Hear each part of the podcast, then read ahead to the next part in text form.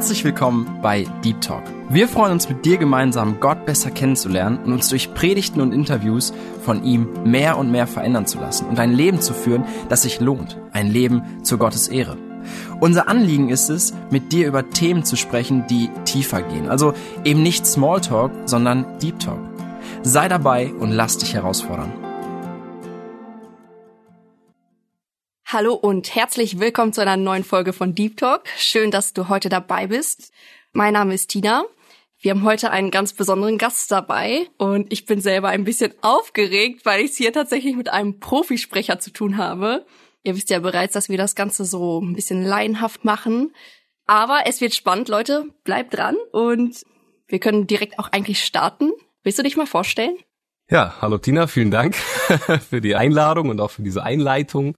Genau, mein Name ist Eduard Janssen, ich bin 27 Jahre alt, komme aus Waldbröl, ist ja relativ weit weg von hier. Mhm. Ich war heute zu einer Sprecherschulung beim SW-Radio zu Gast, hat mir sehr, sehr viel Spaß gemacht. Uns auch. sehr schön. Ja, vielleicht noch ein bisschen mehr zu mir. Ich bin verheiratet mit meiner lieben Frau Adina. Wir haben einen kleinen Sohn, Manuel Bennett. Und ich bin selber in einem christlichen Elternhaus aufgewachsen durfte mich auch im Teenageralter schon bekehren, bin in der Gemeinde sehr aktiv, äh, Dirigent vom Männerchor bei uns in der Gemeinde und ja, was ich sonst noch so mache, beruflich bin ich selbstständig, leite eine Firma, die Online-Kurse anbietet zur Vorbereitung auf den Ausbilderschein, also die Firma heißt Ausbilderschein 24. Genau, wir haben ein kleines Team, sind insgesamt neun Leute und das Sprechen mache ich eher so nebenberuflich. Ne? Also das ist etwas, was vielleicht um darauf einzugehen, das mache ich seit 2017. Da habe ich ein Buch in die Hand bekommen oder ist mir wieder in die Hände gefallen, was ich eigentlich so im Teenageralter mehrfach gelesen habe. Die Spur des Wolfes und dafür kennen mich auch die meisten von der Sprecherstimme her. Oder daran erkennen mich auch die Leute, wenn ich dann sage, okay, Spur des Wolfes, dann wissen die, ah, alles klar, ähm, du bist das, du bist der Michael Wolf, ne? Also das ist die Hauptperson in dem Buch. Und das habe ich mir dann vorgenommen und äh, ich durfte quasi immer in Anspielen und irgendwelchen Prosas durfte ich der Bösewicht sein oder hab die Erzählerrolle bekommen. Identifizierst du dich am besten damit oder wie? ja, es hat mir schon immer sehr viel Spaß gemacht, irgendwie auch in diese Rollen reinzugehen und ja, da reinzuschlüpfen irgendwie. Naja, und da habe ich gedacht, ja, das könntest du ja mal probieren, ne? So das Sprechen einfach mal. Und dann habe ich Hanno Herzler angerufen und habe ihn gefragt, ob er nicht eine Schulung für mich hätte. Irgendwie so eine Gruppenschulung oder so, ne, zum Thema Hörbuch sprechen. Und dann sagte er, ja, ähm, beziehungsweise hatte ich das Hörbuchsprechen gar nicht erwähnt. Und dann fragte er, ja, was willst du denn machen? Ja, ich würde gerne ein Hörbuch einlesen. Und dann sagte er, ja, nee, das, das müssen wir schon intensiver machen, da muss ich mal vorbeikommen. Ich sagte, okay, gut, dann kommst du halt vorbei. Und dann hat er mir zwei Wochen davor ganz, ganz viele Arbeitsblätter geschickt zu Aussprache, zu Artikulation, also wirklich viel Technisches ne, zum Sprechen, weil ich vorher, ich habe bis sieben Jahre nur Plattdeutsch gesprochen. Oh. Also bis ich in die Schule kam, kann ich mir heute gar nicht mehr vorstellen, weil ich es auch gar nicht mehr kann. Also ich, ich verstehe es, aber ich kann mich gar nicht dran erinnern irgendwie. Ne? Und auch danach äh, habe ich so geredet, also wirklich mit diesem vorderen R und ich kann die Aufnahmen heute gar nicht mehr hören, ehrlich gesagt. Naja, und da habe ich dann festgestellt, okay, du kannst irgendwie doch beides. War dann einfach sehr dankbar, dass das so war und auch, dass der Hanno dann bei mir war. Dann haben wir drei Stunden eine Schulung gehabt. Und dann ist der Ball so ins Rollen gekommen. Und da bin ich einfach auch Gott sehr dankbar, dass er mir ihn da in den Weg geschickt hat. Wir haben danach viel zusammenarbeiten dürfen, größere Hörbücher auch mit 20 Stunden Länge gemeinsam einsprechen können, wo ich dann bei ihm zuhören durfte und er hat bei mir zugehört und Regie geführt und mich auf vieles hingewiesen und es hat einfach mega viel Spaß gemacht. Da habe ich sehr, sehr viel gelernt von ihm.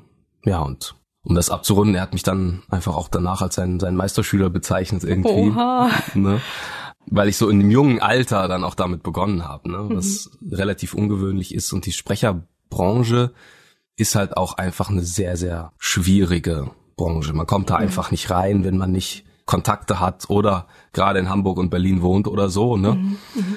Naja, und durch ihn bin ich dann eigentlich so da reingewachsen und ja, durfte Gott sei Dank einfach schon sehr viele schöne, auch geistliche Bücher einlesen. Ja. Boah, richtig spannend. Da will ich auf jeden Fall später nochmal drauf zurückkommen und mhm. nochmal genauer drauf eingehen. Aber jetzt nochmal zu deiner allgemeinen Person, jetzt unabhängig vom Sprechen. Du hast erzählt, du bist bei Ausbilderschein 24. Wie kam es dazu, zu diesem Job? Oh, das kam auch übers Sprechen tatsächlich. Hm. Der Gründer dieser Firma, der hat die 2009 gegründet. Der hat mich dann vor zwei Jahren angesprochen und gefragt, nee, eigentlich ist es schon drei Jahre her, genau, November 2019 war das.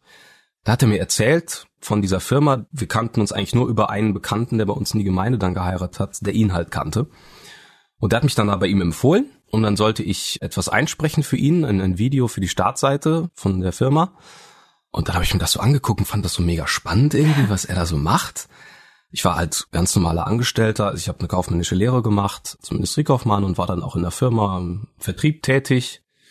Hat eigentlich auch ja recht viel Spaß gemacht, aber ich hatte jetzt nicht immer so die sehr großen Herausforderungen und das hat mir irgendwie so gefehlt auch, ne? Und dann hat er mir von seiner Idee erzählt, er wollte nämlich diesen Ausbilderkurs, der vorher wirklich wie so ein, so ein ganz klassisches E-Learning war, ne? Mhm. Ähm, wirklich einfach nur Präsentationsfolien, die vorgelesen wurden. Und das wollte er ganz neu gestalten und als Geschichte veröffentlichen. Also er mhm. wollte eine komplette Geschichte daraus schreiben, hat mir dann so erzählt, wie er sich das so vorstellt. Habe ich gesagt, ey, ich glaube, ich weiß, wie du dir das denkst, darf ich mal probieren.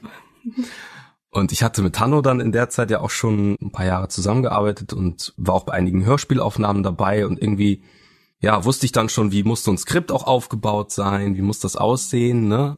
Wie kann so ein Dialog aussehen? Und dann habe ich einfach probiert. Und da hat er gesagt, ja, genau das ist das, was ich mir vorstelle. Er hat es schon mit verschiedenen anderen Redakteuren probiert, ja, und so ist es dann halt dazu gekommen, dass er dann plötzlich ein halbes Jahr später mich gefragt hat, ob ich die Firma leiten möchte. so äh, am Telefon, ich musste mich erstmal hinsetzen und äh, okay, und dann habe ich ihn zwei Stunden später angerufen und gesagt, ja, ich mach das. Oh, wow. sofort gekündigt und bin dann da eingestiegen, weil er quasi mit der ganzen Familie für ein Jahr nach Kamerun dann gegangen ist in die Mission, in die Missionsarbeit. Ach, das waren auch Christen dann. Genau, genau, er ist mhm. auch Christ.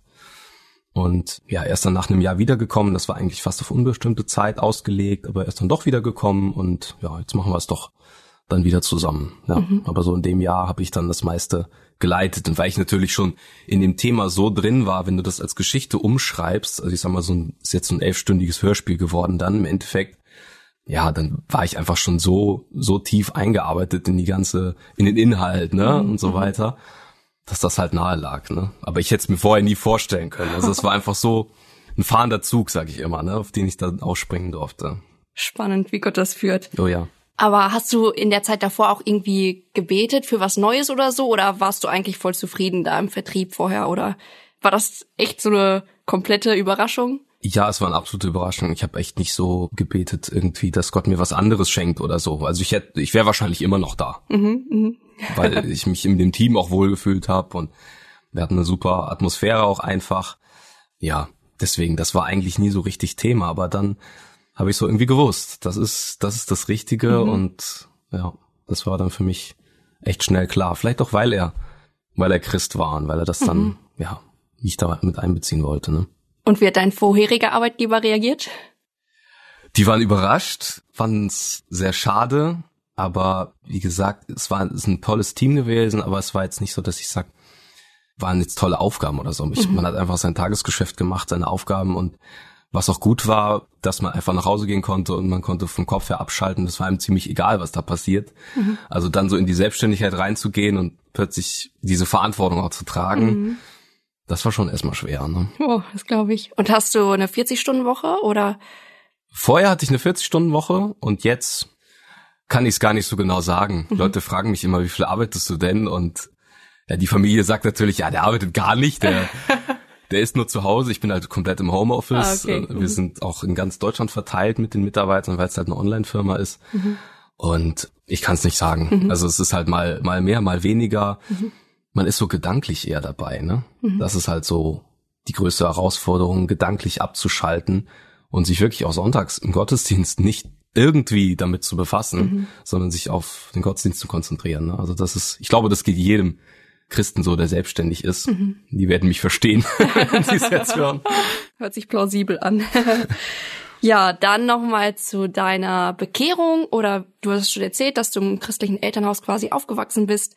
Ja, vielleicht magst du es nochmal ein bisschen detaillierter erzählen, wie das genau war mit deiner Bekehrung. Ja, also das war so, dass ja, ich eigentlich schon immer zur Kinderstunde gegangen bin, zur Jungschar, wie das so bei vielen aus unseren Kreisen auch so ist. Ich komme auch aus einer russlanddeutschen Familie, bin aber der Jüngste. Ich bin hier aufgewachsen, auch hier geboren. Die ältesten von meinen Geschwistern sind noch ja, in Gießen geboren. Und ich habe den Glauben quasi immer mitbekommen, auch zu Hause. Das wurde einfach so gelebt. Man ist da reingewachsen, ne? Aber dann kam irgendwann so der Punkt, wo mein, einer meiner Brüder mir dann gesagt hat, hör mal, es gibt, es gibt zwei Gesichter. Es gibt ein, ein gutes Gesicht und es gibt ein böses Gesicht. Und das gute Gesicht, das ist eben der Jesus und das böse Gesicht, das ist der Teufel. Und ja, welchem wendest du dich zu und nee, wem, wem dienst du auch irgendwo? Und ja, dann habe ich erkannt, dass ich verloren gehe, wenn ich mich nicht zu Jesus wende und mich wirklich für ihn entscheide. Und das war so der Punkt, ich kann halt nicht mehr genau den Tag sagen. Das habe ich mir damals nicht notiert und so weiter. Aber da habe ich mich dann bewusst auch für Jesus entschieden und es gab dann auch wieder eine Phase, wo ich dann auch wieder abgeflacht bin und wo ich mich dann wieder neu für den Herrn entschieden habe, ein paar Jahre später, wo ich dann auch älter war. Ich glaube, das erleben auch viele, wenn sie sich so im jungen Alter bekehren, dass es dann noch mal eine Phase gibt mit der ganzen Pubertät und Teenagerzeit, wo man einfach seine Grenzen vielleicht auch ausprobiert und obwohl ich eigentlich nie so ein Typ war. Also ich, man hat es mir wahrscheinlich auch gar nicht angemerkt. Ne? Also, dass es da irgendwie diese abgeflachte Zeit gab, weil ich einfach immer ein ruhiger, mhm. lieber Junge war, so kann man so mhm. sagen. Mhm. Aber im Herzen war das schon so. Und ja, da habe ich mich dann wieder bewusst für den Herrn entschieden, auch mehr Gemeinschaft mit ihm zu pflegen und so weiter. Ne? Das mhm. war halt wirklich dann komplett weggefallen irgendwann. Und ja, da bin ich einfach dankbar, dass der Herr mich da zurückgeführt hat. Preis dem Herrn. Oh ja. Vielleicht kannst du nochmal genauer definieren, Gemeinschaft mit ihm haben, was du darunter verstehst. Vielleicht gibt es Zuhörer, die das auch so gar nicht kennen oder so. Ähm, für mich heißt das, mit Gott durch den Alltag zu gehen und ihn auch äh, bewusst in Entscheidungen mit reinzunehmen, also zu beten, mir wirklich Zeit zu nehmen, äh, die Hände zu falten, die Augen zu schließen, mit Gott zu reden. Also das muss aber noch nicht mal so in dieser förmlichen Form sein, sondern einfach auch an ihn zu denken, ja, mit ihm in Gedanken Gemeinschaft zu haben sozusagen mit ihm zu reden, ja, dass ich ihm alles ausschütte, was, was einen so beschäftigt.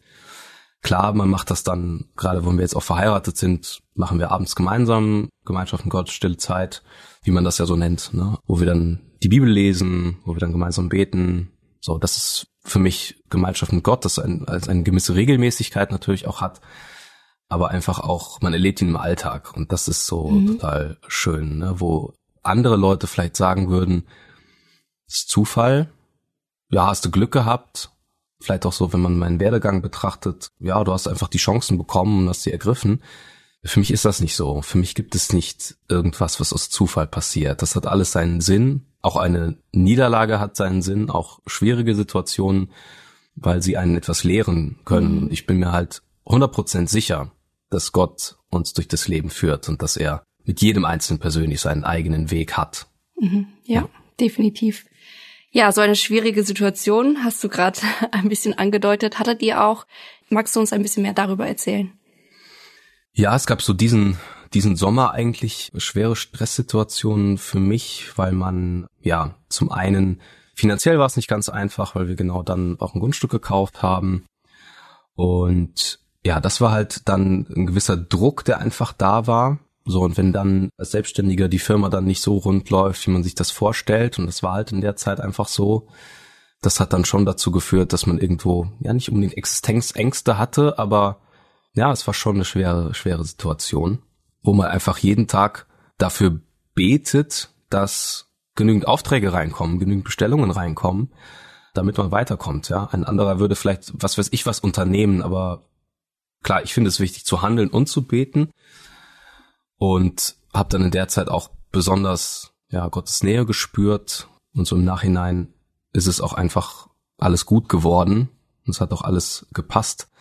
Vielleicht um das kurz zu erzählen, wir brauchten halt eine eine gewisse Summe Eigenkapital, die angegeben war. Und ja, es kam dann nicht das Geld rein, was man so geplant hatte, erwartet hatte.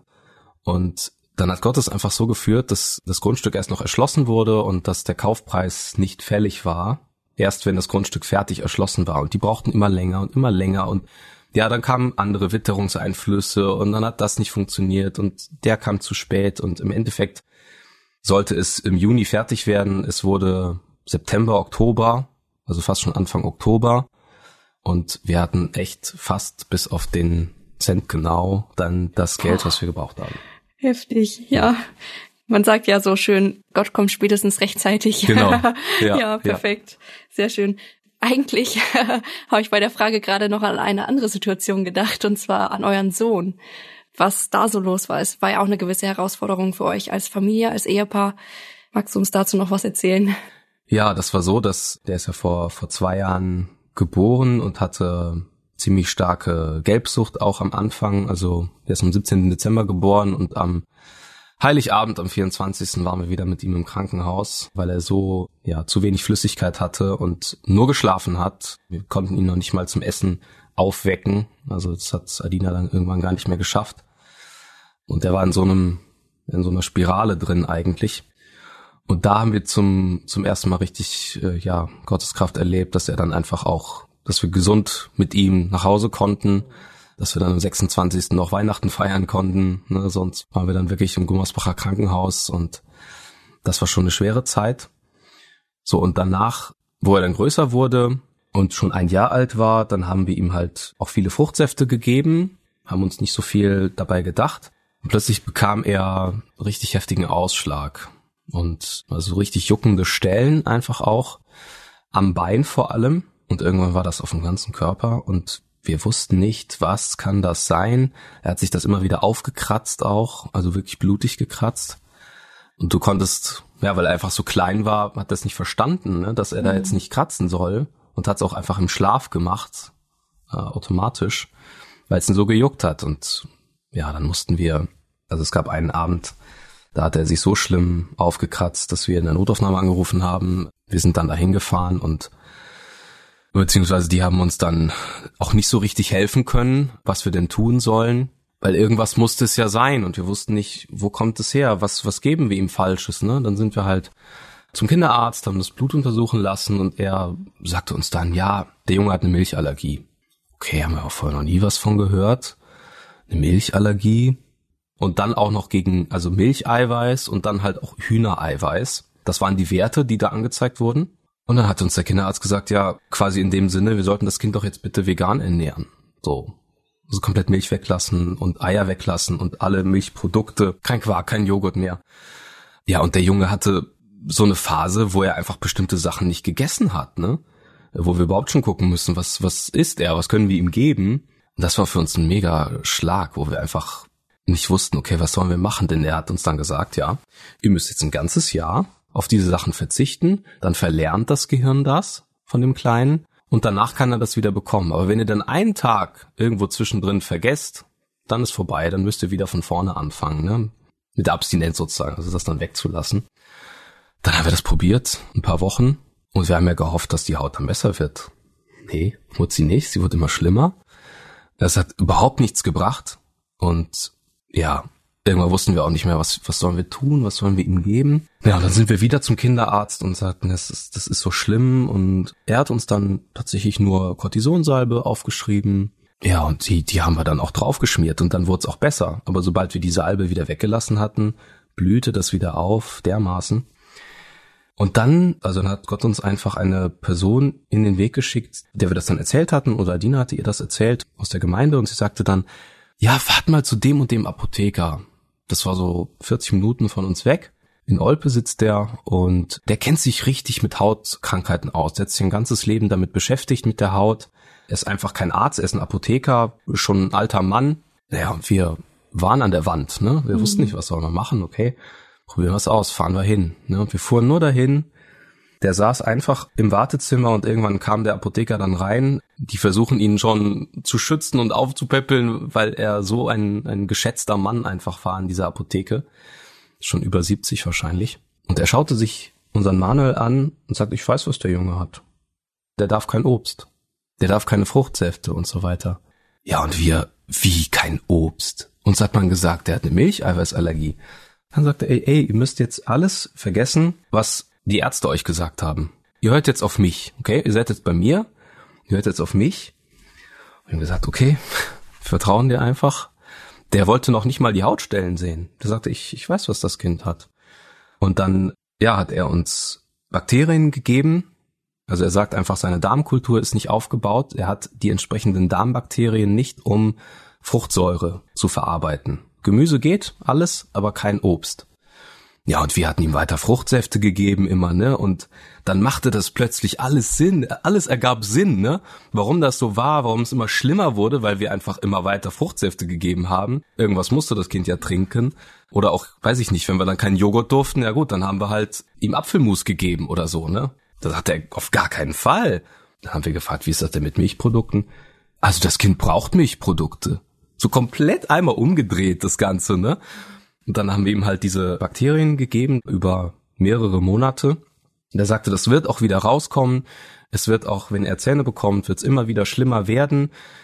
Da mussten wir dann auch durch irgendwo, ne? Mussten wir ihm auch einfach vertrauen, weil wir zwischendurch dann immer wieder an dem Punkt standen, ist das jetzt doch das Richtige, weil die Haut wurde wieder schlimmer und so. Er sagte, ja, einfach weiter jeden Tag diese Darmbakterien geben, die er selber entwickelt eigentlich, das Pulver. Die verschicken das innerhalb ganz Deutschland, auch in, ins Ausland sogar. Und es wurde besser. Zwei Monate später, im Sommer, da haben wir gedacht, hatte der das jemals? Ja, war die Haut jemals irgendwie schlimm? Naja, und später haben wir dann auch erfahren, warum wir das so durchleben mussten, weil wir dann auch anderen Leuten wirklich helfen konnten. Ne? Mhm. Wir haben das dann hier und da auch in der Gemeinde dann als Zeugnis erzählt. Und dann kamen plötzlich Leute zu uns, ja, wo wart ihr? Was habt ihr gemacht? Meine Nichte hat das. Mein Sohn, der hat auch das Problem mit zum Ausschlag und so weiter. Naja, und dann haben wir die halt alle zu diesem Apotheker geschickt und viele haben uns berichtet, ja, wir haben die Darmbakterien gegeben, zack, innerhalb von ein paar Wochen was erledigt, was weg. Also wir mussten sozusagen durch dieses Leid durchgehen, um anderen helfen zu können. Und irgendwo hat man dann das Puzzlestück später verstanden. Ne? Mhm. Ja, wie schön, dass Gott das auch euch gezeigt hat. Es ist ja nicht immer so, dass man erfährt, warum man durch Leid geht, aber in eurem Fall sehr, sehr schön. Vor allem, dass es jetzt auch so zum Guten ausgegangen ist und dass Manuel geholfen wurde. Ja. Ja, vorhin bei deiner Bekehrung hast du auch erzählt, als du mit deinem Bruder dann gesprochen hast, dass äh, es auch darum ging zu dienen, dass man sich zu Gott stellt und auch Gott dient. Du hast auch ein bisschen erwähnt, dass du in der Gemeinde dienst. Kannst du noch mal genauer sagen, welche Bereiche das so sind, was du alles machst? Ja, ich erzähle bei uns die Kindergeschichte, auch irgendwo dank meiner Frau, weil die gesagt hat, Zimmer, du musst doch mal Kindergeschichte erzählen. Und ich habe mich irgendwie so ein bisschen davor gestreut, weil ich gesagt habe, ich kann das nicht so frei erzählen. Ja, dann liest du halt ab, ne? Und ja, ich erzähle jetzt die Kindergeschichte, aber lese sie ab, weil irgendwo das, das liegt mir voll und. Im Gottesdienst dann oder in der Kinderstunde? Im Gottesdienst. Ah, okay. Mhm. Genau. Da erzähle ich die Kindergeschichte ab und zu dann halt, ne? Also ich bin ja nicht alleine. Dann dirigiere ich den Männerchor und Adina spielt auch im Männerchor Klavier. Also da ergänzen wir uns. Das ist dann total schön, das auch gemeinsam machen zu können. Auch wenn wir den Kleinen dann oft abgeben müssen, ne, was dann oft schwierig ist, aber ja, so machen wir es dann, so dienen wir dem Herrn und ich spiele auch Geige, spiele Waldhorn. Genau, beides habe ich gelernt, dem jetzt auch selber keinen Unterricht mehr, aber spiele halt im Orchester, im Blasorchester. Mhm. Und mache hier und da dann auch andere Dienste, die halt eben mal anfallen, ne, wenn es mal um ein Programm geht, was man ausarbeitet oder einen Text mhm. schreiben oder vortragen oder mal ein Gruppenlied singen. Das sind dann eher so die, die kleineren Sachen, die dann so zwischendurch noch drankommen, ja. Okay, dann habe ich jetzt eine ganz herausfordernde Frage. Wenn du dich entscheiden müsstest zwischen Sprechen, Singen und Musizieren, wofür würdest du dich entscheiden? Wow, das ist sehr, sehr schwierig. Am liebsten würde ich alles gleichzeitig machen. Dann hätte ich mich gerne dreimal. ähm, ich glaube, ich würde, wenn ich dann so drei Tage hätte, dann würde ich einen Tag das machen, den anderen Tag das und den anderen Tag das. Also das ist auch total schön, dass ich das irgendwie alles machen darf. Aber wenn ich mich jetzt wirklich entscheiden müsste, würde ich, glaube ich, das Sprechen wählen. Ja. Mhm. Oh, ja. Also, ich kann mir vorstellen, wie du dich fühlst auf deiner Frage. Ja, aber sehr schön, dass du dich so einsetzt und tatsächlich würde ich jetzt fast schon gern bei den Kindergeschichten mit dabei sitzen, nachdem wir heute äh, die Schulung hatten. Vielleicht hören wir gleich auch noch mal eine Kostprobe. Etwas, was du uns noch nicht verraten hast, ist deine Tätigkeit bei Janssen Musik. Vielleicht kannst du uns noch mehr darüber erzählen. Ja, sehr gerne. Also Janssen Musik ist für viele auch ein Begriff, vielleicht auch für die Leute älteren Semesters, aber wir haben auch viele junge Hörer. Das ist im Wesentlichen durch meinen Bruder entstanden. Rudolf, das ist der zweitälteste bei uns in der Familie. Also wir haben einen ziemlich großen Altersabstand. Er könnte jetzt nicht direkt mein Vater sein, aber fast. Wie viele Geschwister hast du denn? Ich habe sechs Geschwister, sechs okay. ältere Geschwister, ja. Mhm. Zwei Schwestern, vier Brüder. Und er hat auch schon immer Musik gemacht und irgendwie sind wir auch vom Typ her ziemlich ähnlich und da einfach auch vom Geschmack absolut auf einer Wellenlänge, mhm. was wir da natürlich erst später festgestellt haben, weil ich vorher einfach zu klein war. Naja, und er hat halt den Verlag Janssen Musik auch gegründet, schon 2002, meine ich, hatte mit den ersten Aufnahmen begonnen.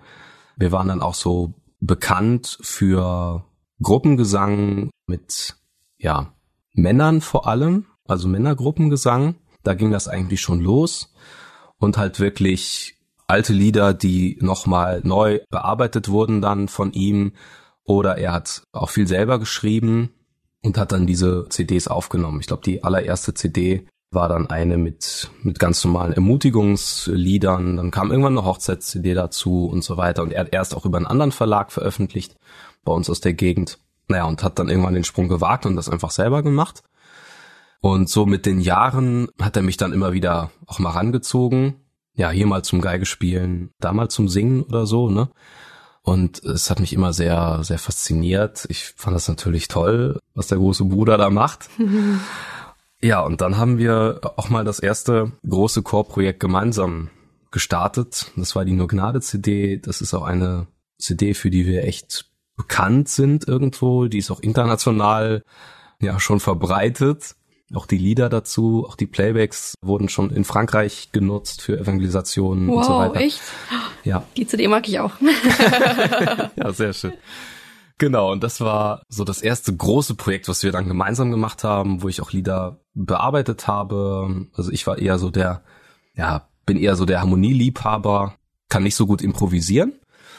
Er kann das wesentlich besser als ich. Er spielt halt auch selber Klavier und dann hat er oft auch die Playbacks einfach selber gemacht am Keyboard oder am Klavier zusätzliche Klänge eingespielt und so. Und ja, da kann ich ihm bis heute nicht das Wasser reichen, aber was dann eher so meine Aufgabe war, war das Notensatz bearbeiten. Das hat mich schon immer interessiert halt. Und dann habe ich einige Lieder da auch bearbeitet. Und das war dann ein großer Männerchor mit 40 Leuten. Einfach ein, ein tolles Erlebnis. Ja, und so ging es dann irgendwie los, dass ich dann auch mit eingestiegen bin. Ne? Genau. Seitdem machen wir die meiste Arbeit auch zusammen. Er macht halt dann das Organisatorische, das Administrative, auch das Versenden von den Sachen. Er ist halt letztes Jahr mit seiner Familie in den Osten gezogen, um da Gemeindearbeit zu betreiben, Gemeinden aufzubauen, weil es da mit dem Glauben halt sehr, sehr dünn besiedelt ist, einfach mhm. auch, und die Christen da auch einen schweren Stand haben irgendwie, auch viele schwere Familienverhältnisse, naja, und die haben das so als Missionsbefehl für sich erkannt und sind dann dorthin gezogen und dann ein Haus gekauft. Er macht das jetzt dann von da aus und ich organisiere dann eben von uns aus hier im Südwesten sozusagen die Aufnahmen und ja, macht das dann mit einem Tontechniker in, in Gummersbach, dass mhm. wir die Aufnahmen machen. Cornelius, der auch hier beim SW Radio mit tätig ist. Ja, welches der Lieder, die ihr aufgenommen habt, ist dir besonders wichtig oder wird dir jetzt direkt so einfallen? Ähm, welch hoher Preis tatsächlich. Das ist auch das erste Lied auf der Nur Gnade CD. Das habe ich selber übersetzt aus dem Englischen. So High the Price ist der englische Text und ich kannte das von einer Gruppe aus Amerika und ich fand das Lied einfach, oder ich habe das das erste Mal gehört und ich dachte, ey, das müssen wir unbedingt aufnehmen. Es war so ein, ein tiefgehender Text. So high the price he paid, also welch hoher Preis. Ne? Das ist dann so die, die deutsche Übersetzung. Er hat den Preis bezahlt für Sünde, Kreuz und Schmach, meine ich. Ist, ist jetzt der Text, ich habe ihn jetzt nicht ganz genau vor Augen. Und ähm, das war einfach ein, ein besonderes Lied, was wir dann mit Orchester auch gemacht haben und was viele, viele, viele Leute danach von uns wollten, wo wir leider nicht die Notenrechte dafür haben, wo sie dann immer verweisen müssen auf einen anderen Verlag, wo sie das dann bekommen können. Aber ja, dann zumindest das Playback haben wir schon sehr, sehr oft an andere dann auch verkauft und mhm. es wird sehr, sehr gerne gesungen, auch in anderen Gemeinden ist vielen zum Segen geworden und ja, das hat ziemlich so besonders berührt einfach, der mhm. Text. Schön, dann nehmen wir das doch jetzt gern mal zum Anlass und hören jetzt erstmal das Lied an.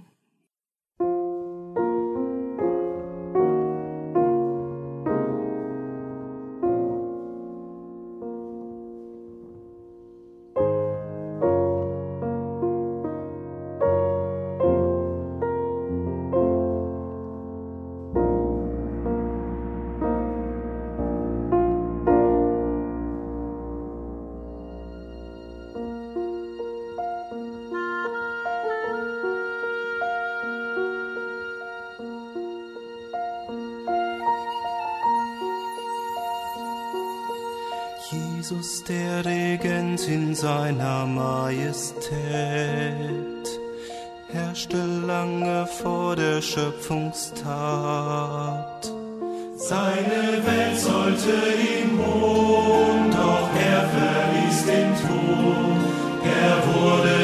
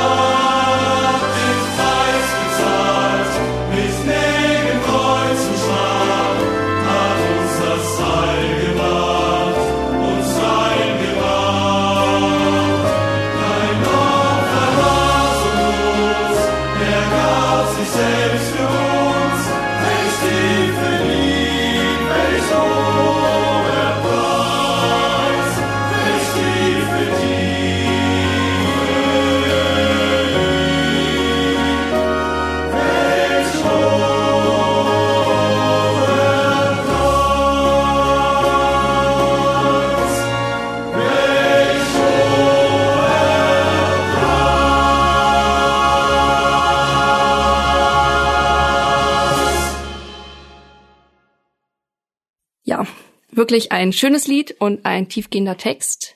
Ich hoffe, du konntest es genießen in dieser Zeit, lieber Hörer. Und ja, dann komme ich jetzt mal zum Thema Sprache sprechen. Das ist ja so dein Bereich. Was hast du schon alles aufgesprochen? Genau, also wir haben angefangen mit äh, Die Spur des Wolfes. Das habe ich halt bei mir zu Hause im Zimmer dann einfach aufgenommen, habe mir was weiß ich, irgendwelche Sachen dann aus dem Studio geholt, habe Kissen hingelegt, da wo es halt passte, um den Raum irgendwie tot zu kriegen. Ne? Das ist halt das, was man so macht. Fürs Sprechen braucht man einfach möglichst gar keine Nachhallzeit. Ne? Also wenn man in die Hände klatscht, darf es quasi nicht nachhallen. Und habe mir dann da ein günstiges Mikro auch geholt und das war auch unser erstes Hörbuchprojekt überhaupt, was wir über den Verlag gemacht haben. Das war schon sehr, sehr mühselig auch. Ich habe da viele Monate dran gesessen und habe auch besonders tief gesprochen, weil ich irgendwie dachte, ein Hörbuchsprecher muss so tief sprechen, damit man das auch ja abnimmt, weil alle Hörbuchsprecher sprechen ja so. Ne? Und ich mag es heute überhaupt nicht mehr hören. und auch so mein R und meine Aussprache, das war noch alles sehr, ja, sehr frisch irgendwie drin und ja nicht so richtig meins, ne? Also es war noch nicht so richtig in Fleisch und Blut übergegangen. Und trotzdem mögen es die Leute, aber das ist wahrscheinlich immer so. Das, was man dann selber macht, kann man sich nachher nicht so wirklich, nicht so wirklich anhören. Und dann ging es eigentlich weiter, dass wir mit Hanno Herzler gemeinsam zwei Hörbücher eingesprochen haben. Hudson Taylor, das ist so ein 20-Stunden-Hörbuch in der Langversion sozusagen. Also für die, die wirklich solche Bücher mögen und das auch gerne lesen, ja, oder die vielleicht es nicht so gerne lesen würden, den kann ich es empfehlen, das einfach zu hören. Das ist auf jeden Fall irgendwie leichter verdaulich, denke ich, als wenn man da so ein äh, 300, 400 Seiten Buch dann vor sich hat, was man dann durchlesen muss. Aber gibt es mehrere Versionen von Hudson Taylor oder habt ihr tatsächlich das einzige in dieser Länge dann aufgelesen? Also in der Länge ist es, glaube ich, die einzige. Es wurde halt dann einmal neu bearbeitet, dass der Text nicht ganz so altertümlich ist, dass es eben besser verständlich ist. Es gibt aber auch viele, viele Kurzversionen, die dann Okay. einfach gekürzt sind. Dann wäre meine Frage jetzt, welche genau ist das, falls die Hörer das jetzt irgendwie finden wollen und zulegen oder reinhören oder wie auch immer?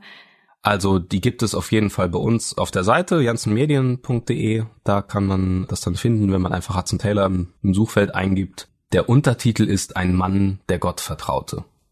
Danke. dann kannst du gerne weitermachen.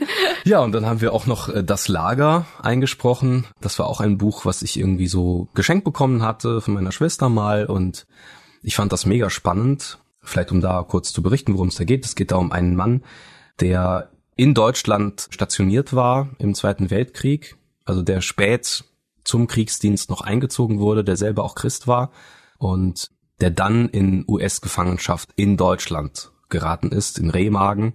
Und dann war er noch in einem anderen Konzentrationslager, bis eben dann der Krieg zu Ende war. Naja, und das war halt, also es ist kein Hörbuch für Fünfjährige und auch eher weniger für Zehnjährige, würde ich jetzt einfach mal sagen. Das ist schon nicht ganz zimperlich, äh, worum es da geht, einfach weil es auch sehr detailreich beschrieben ist. Es hat quasi der Enkel für seinen Großvater dann aufgeschrieben aus vielen Erzählungen, die haben Interviews geführt und dann hat er daraus ja einen Roman gemacht, hat dann quasi ein paar Personen ergänzt oder die Geschichte ein bisschen stringenter erzählt. Aber das ist halt so, ja, das waren so die zwei größeren Hörbücher danach. Dann passierte nicht so viel beim Sprechen eine Zeit lang. Und ja, dann kam aber irgendwie eins zum anderen und mittlerweile, ja, kann man mich bei vielen Auslegungsbüchern hören, vom Permission Verlag zum Beispiel, den es auch gar nicht so lange gibt, aber den habe ich auch kennengelernt und der hat mich dann irgendwann angefragt als Sprecher. Da gibt es zum Beispiel 50 Gründe, warum Jesus gestorben ist. Also das ist nicht, glaube ich, nicht der genaue Titel. Oder zum Beispiel habe ich jetzt die große Spurgeon-Reihe vor mir mit 16 oder 18 Bänden mit über 2000 Seiten insgesamt, die ich jetzt einlesen darf, so über das nächste Jahr wahrscheinlich, was ich mir dann einfach so immer reinschiebe, wenn es dann halt, wenn es dann halt passt. Also das ist wirklich ein wunderschönes Projekt, wo ich einfach sehr dankbar bin, Spurgeons Predigten hörbar zu machen. Ne? Wow, ist ja für dich auch voll der Segen, das Ganze dann auch zu lesen. Ja, auf jeden Fall. Man profitiert selber sehr, sehr viel davon. Ja, das glaube ich. Ja. Wow, okay. Was sind denn Herausforderungen so beim Sprechen oder wenn du das nebenberuflich machst oder was auch immer? Was gibt es für Herausforderungen in dem Bereich? Mm, Also bei mir persönlich ist es oft, dass ich die Zeit einfach nicht dafür habe, die ich bräuchte oder die ich manchmal gerne hätte. Das ist das eine. Ja, und dann gibt's halt auch so Tage, wo man einfach sich vors Mikrofon setzt, man fängt an und dann denkt man, nee, das passt einfach nicht. Ich bin jetzt auch ganz, ganz leicht verschnupft. Ich würde mich jetzt auch nicht vors Hörbuchmikrofon setzen, weil man das sofort hört. Ne, sobald dann eine kleine Stelle ist irgendwie, die dann mit mitschwingt und man dann leicht nasal klingt, dann, dann mag ich das nicht. Ne? Das ist dann einfach irgendwo so mein Anspruch. Ich habe oft das Problem, mh, dass meine Stimme brüchig ist, gerade wenn ich noch nicht eingelesen bin, also wenn ich noch nicht so richtig drin bin irgendwie, aber wenn ich dann so zwei, drei Stunden am Stück gelesen habe, dann ist die Stimme meistens super, aber der Kopf will dann irgendwann nicht mehr. Ne? Also da einfach gedanklich immer präsent zu sein und nicht einfach zu lesen, sondern halt wirklich den Text rüberzubringen und zu verinnerlichen. Weil wir sind irgendwo so als Sprecher, das ist die größte Herausforderung, wir sind Sprachrohr des Autors. So sehe ich mich irgendwo als Sprecher, als Hörbuchsprecher vor allem, weil ich immer Bücher eines fremden Autoren einlese und der hat sich ja gewisse Gedanken gemacht dabei, der hat gewisse Dinge erlebt und die soll der Hörer ja nachempfinden können und soll auch die Gedanken nachvollziehen können. Und wenn ich selber nicht verstehe, worum es da genau geht, was er jetzt wirklich sagen will, wie soll der Hörer das verstehen? Ne? Also ich muss als Sprecher selber den Text verinnerlicht haben, muss ihn wirklich für mich in den Griff bekommen, muss ihn ergreifen für mich und dann kann ich es wirklich auch richtig rüberbringen. Ne? Mhm. Ja, dürfen wir jetzt eine Kostprobe bekommen. und zwar, wir hatten heute in der Schulung einen Text, den wir dann auch mal vorlesen sollten oder vortragen. und dann kam Eduard und hat seine Version wiedergegeben und das ist einfach heftig. Also viel Spaß jetzt beim Zuhören. Norman fühlte das Herz am Hals schlagen, so laut, dass er meinte, man müsse es hören können. Aber er durfte doch nicht tatenlos bleiben, wenn die Gangster die ganzen Einnahmen des Vormittags raubten wo der Chef ihm voll vertraut hatte. Norman wurde ganz klar, dass er etwas unternehmen musste. Aber was? Mit der Pistole im Rücken und diesem widerlichen Kerl hinter sich. Dem war alles zuzutrauen. Der würde nicht spaßen. Der würde abdrücken. Der Mann mit der Pistole sagte in schneidendem Befehlston, Los, da drüben rein. Wenn du Schwierigkeiten machst, knallt es wirklich. Und lass endlich den Schraubschlüssel fallen. Dankeschön. wow. Ich bin immer wieder fasziniert. Ich weiß nicht, ob ich das jemals in halbwegs ähnlicher Art und Weise verinnerlichen kann. Aber ich lese ja auch keine Hörbücher, sondern ich darf Interviews führen. genau. Ja, dann, was gibt es für ein schönes Erlebnis, das du im Zusammenhang mit dem Sprechen erlebt hast? Ähm, oh, tatsächlich ist das aus, aus das Lager eigentlich. Also wenn mich so der Text wirklich packt und berührt, das habe ich sehr selten. Aber wenn, wenn das Hörbuch wirklich sehr emotional ist, was es jetzt bei Auslegungsbüchern seltener der Fall ist, ne? Aber das war ja hier wirklich dann auch eine emotionale Lebensgeschichte. Und dann bin ich da gesessen, alleine im, im Studio, bei Rudolf im Studio haben wir gemeinsam eingelesen das Ganze und er war in dem Moment aber nicht da. Ich habe dann einfach alleine für mich gelesen und kam dann zum Ende oder fast zum Ende. Und da gibt es die Stelle, dass die Hauptperson kommt endlich nach der ganzen Gefangenschaft nach Hause, hat die Zeit wirklich schwerste Entbehrungen erlebt und man kriegt halt immer wieder in dem Hörbuch auch die Perspektive auf, auf seine Familie, was die in der Zeit durchleidet, dass sie einfach keine Nachricht von ihm bekommen, dass sie einfach nicht wissen, lebt er überhaupt noch und er macht sich natürlich die gleichen Gedanken, warten die auf mich oder mhm. mussten die fliehen? Was ist mit denen? Wie geht es denen? Sind die noch am Leben und so weiter? Mhm. Und dann kommt er wirklich halt nach Hause und er kommt auf den Hof und plötzlich geht die Tür auf. Er hat dann herausgefunden, wo eben seine Familie genau in dem Moment war. Sie mussten tatsächlich fliehen aus dem Ort, wo sie vorher waren. Und dann sieht er, wie sein kleiner Sohn auf ihn zugelaufen kommt. Und dann sieht er seine Frau und alle diese Szenen, die musste man dann wirklich auch mit, mit weinerlicher Stimme rüberbringen, die wörtliche Rede. Und das fiel mir überhaupt nicht schwer, weil mir da die Tränen kamen und weil es echt so ein Kloß im Hals und das, das ist einfach wunderschön. Also wenn man sowas erlebt und das dann emotional auch so rüberbringen darf, das sind einfach besondere Momente, wenn ich da sitze, wirklich Gänsehaut im ganzen Körper habe, weil ich den Text jetzt hier lesen darf. Boah, wow. Ja. Richtig, richtig schön. Ja, vielen Dank für deinen Bericht darüber. Jetzt komme ich mal so zum Ende und hätte noch so eine Frage, hm, wenn es jetzt Richtung Bibel geht. Du darfst ja auch Bibeltexte teilweise auflesen. Mhm. Gibt es einen Abschnitt oder einen Vers oder so, der dir besonders wichtig ist? Und wenn ja, warum? Ja, ich würde sagen, der Psalm 42. Ich durfte vor kurzem mit Hanno Herzler gemeinsam die Psalmen einsprechen nochmal in einer anderen Übersetzung oder neueren Version der Elberfelder Übersetzung. Und da im Psalm 42, da geht es vor allem darum, dass der, der Schreiber sich fragt, ja, ob Gott ihn wirklich verlassen hat. Ne? Meine Feinde sind über mir und als ich schritt zum Haus des Herrn, da war es so schön und ich durfte gemeinsam mit der Schar zum Haus des Herrn gehen. Und wie heißt es dann da? Dann fragt er, was schreist du, was schreist du zu Gott, meine Seele? Und dann sagt er immer wieder, harre auf Gott, harre auf Gott, denn er wird dich beschützen und er kommt zu diesem Fazit, harre auf Gott. Er fragt sich immer wieder selber, was schreist du denn zu Gott, meine Seele? Ja. Und dann erlebt er das, der Psalmschreiber, ja, dass er zu dem Fazit kommt, harre auf den Herrn. Ja, und das mhm. ist so, war mir nochmal besonders wichtig geworden, wenn man es dann halt selber einspricht. Man hat den Psalm wahrscheinlich schon öfter gehört, aber es wird einem dann nochmal besonders wichtig. Mhm. Ja, auch ein Zuruf an die Zuhörer, auf den Herrn zu harren, auf ihn zu vertrauen, auf ihn zu hoffen, ganze Zuversicht auf ihn zu werfen. Ja, und die letzte Frage, die ich habe, gibt es Anliegen, wofür wir beten dürfen? Vielleicht für dich, für deine Familie, für den Dienst? Ja, ihr dürft sehr gerne, vielen Dank erstmal für die Frage, dass ich das hier mitteilen darf. Also wir planen den Hausbau und der es schon mal gemacht hat, der weiß, welche Herausforderungen das mit sich bringt. Ja, dass wir einfach vom Herrn geführt werden, was wir genau wie tun sollen, mit wem und so weiter. Und ja, wann überhaupt. Wir wissen noch nicht genau, wann wir anfangen und ja, dass der Herr uns da einfach leitet und uns auch durchträgt, auch finanziell. Das gehört natürlich immer mit dazu. Ja. Ja, Herzlichen Dank. Und an der Stelle bedanke ich mich auch grundsätzlich, dass du bereit gewesen bist, hier etwas aus deinem Leben zu teilen, dass du uns auch viele Einblicke gewährt hast in auch ganz unterschiedliche Bereiche. Danke, dass du heute da warst, dass wir dich und auch deine Familie kennenlernen durften. Es war richtig, richtig schön. Sehr gerne. Vielen Dank und auch Gottes Segen für eure Arbeit weiterhin. Danke, dir ja. auch.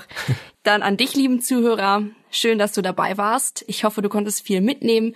Wenn du Fragen hast, melde dich gerne bei uns.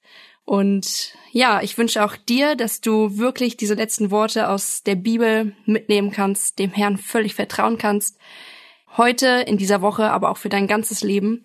Und ich wünsche dir Gottes Segen. Bis zum nächsten Mal.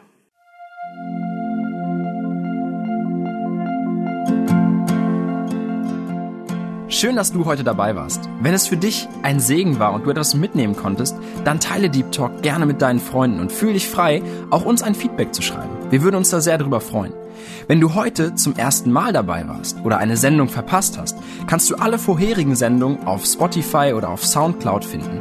Mehr Infos über Deep Talk oder Segenswelle allgemein findest du auf www.segenswelle.de oder auf unserem Instagram-Feed, auch unter Segenswelle zu finden. Falls du Fragen und Anregungen, zum Beispiel Themenvorschläge hast, schreib uns gerne. Wir wünschen dir noch eine gesegnete Woche mit den Worten aus Kolosser 3, Vers 17. Und was immer ihr tut, in Wort oder Werk, das tut alles im Namen des Herrn Jesus und dankt Gott dem Vater durch ihn.